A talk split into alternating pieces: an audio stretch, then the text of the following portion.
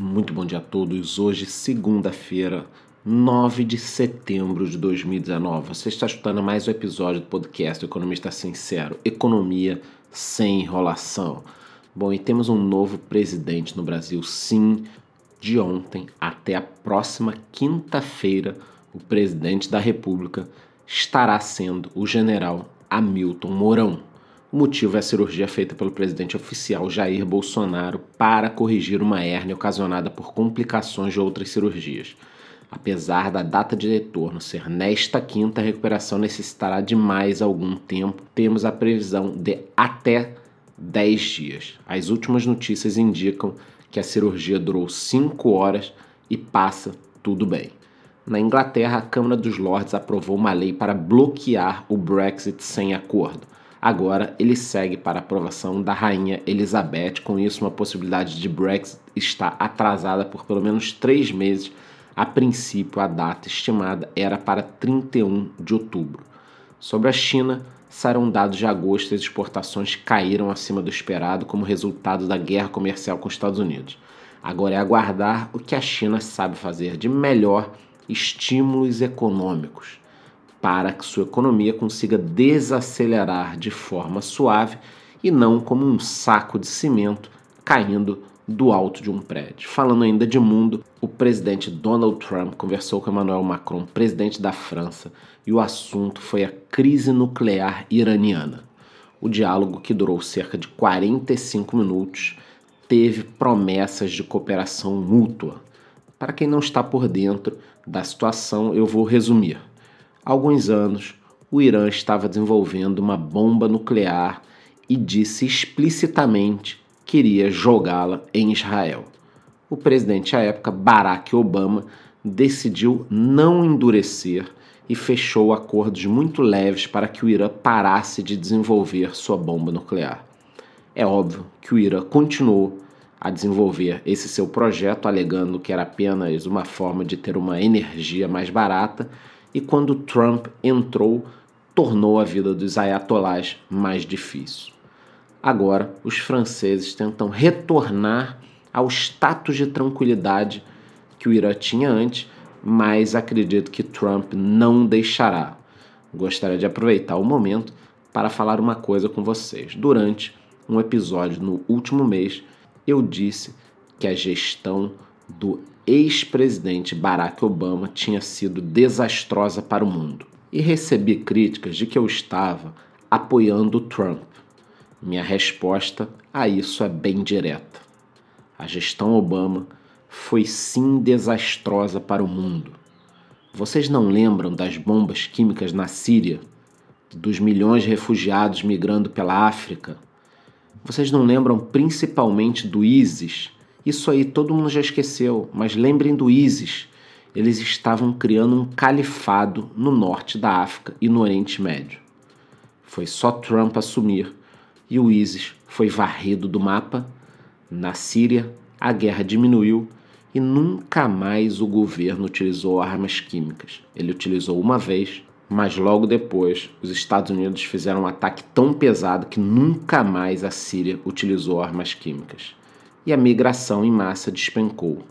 Vocês estão entendendo? Trump, o louco, queria destruir o mundo em poucos meses, está causando uma diminuição nos conflitos mundiais. Isso é um fato. E eu repito aqui: Obama era fraco, muito fraco, fraco demais.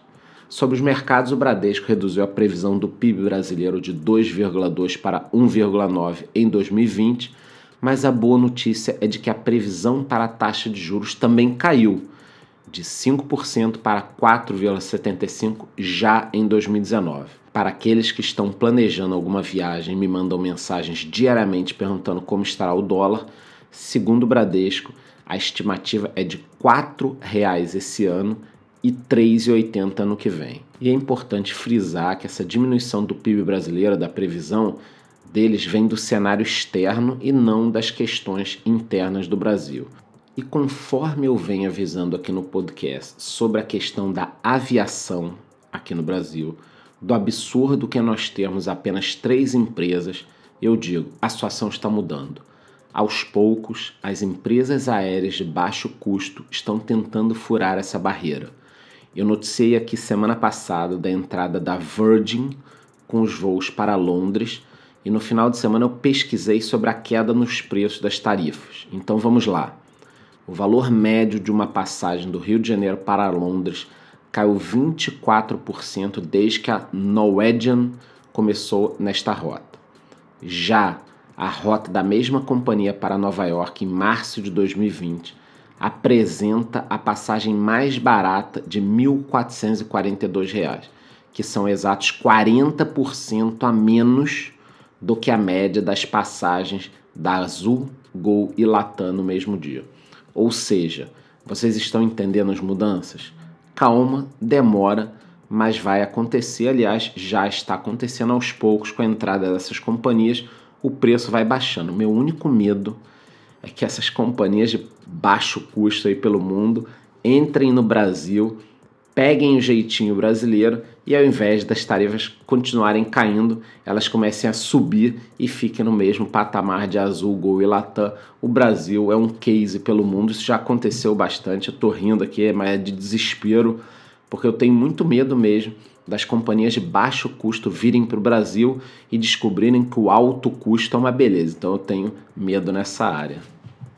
Ainda sobre os mercados e o Banco do Brasil, hein? foi ventilada a informação de que o banco estaria negociando, né, e já em negociação avançada com o UBS Group para formar uma joint venture em um banco de investimentos. Seria um baita reforço para o Banco do Brasil, que já é o segundo maior banco da América Latina. Essa transação não teria dinheiro envolvido. A questão é a seguinte: o Banco do Brasil teria acesso à plataforma de investimentos do UBS e o BS contaria com a possibilidade de empréstimos do Banco do Brasil em determinadas transações, como financiamentos e aquisições.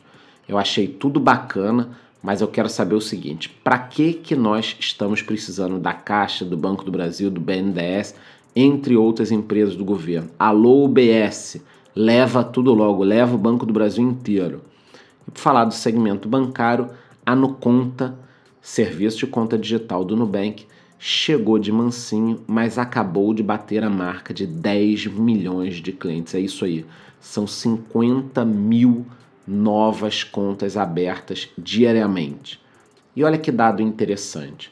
Eles já possuem clientes em todos os municípios brasileiros, sendo que em 40% não existem agências bancárias.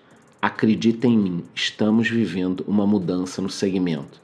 Eu venho falando e escutando que um dos problemas do Brasil é a concentração bancária. Nós temos menos de 10 bancos verdade, mas eu acho que esse cenário é, pensava né, que ele ia mudar nos próximos anos. Mas já está mudando. Talvez daqui a cinco anos a gente olhe para trás e fale: meu Deus, como isso mudou rápido. Eu acho que é um misto dessas novas empresas entrando com o problema que eu citei no último podcast os bancos grandes não sabem atender clientes, é péssimo atendimento, mudam de gerentes a toda hora.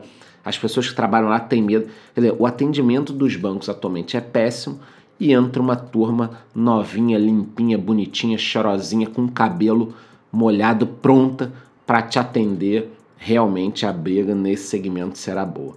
Já no mercado de criptomoedas, depois do Facebook divulgar que lançará sua moeda, chegou a vez da Apple a vice-presidente da Apple, Jennifer Bailey, disse que a empresa está de olho nas moedas digitais, que trata-se de um segmento interessante e que está de olho nelas.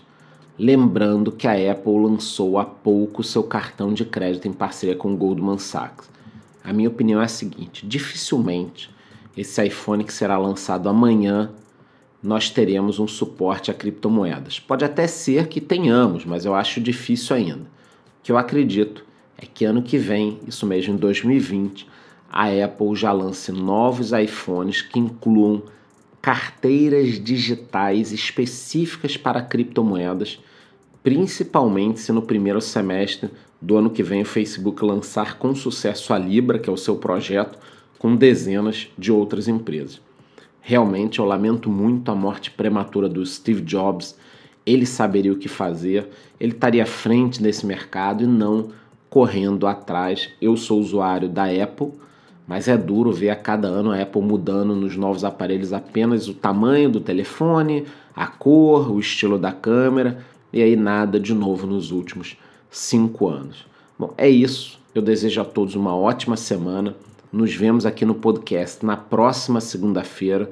Para quem quer me acompanhar diariamente, me siga no Instagram ou em nossos grupos gratuitos do Telegram, que já contam com mais de 15 mil pessoas os links estão na descrição do podcast. Uma ótima semana para todo mundo. Muito bom dia.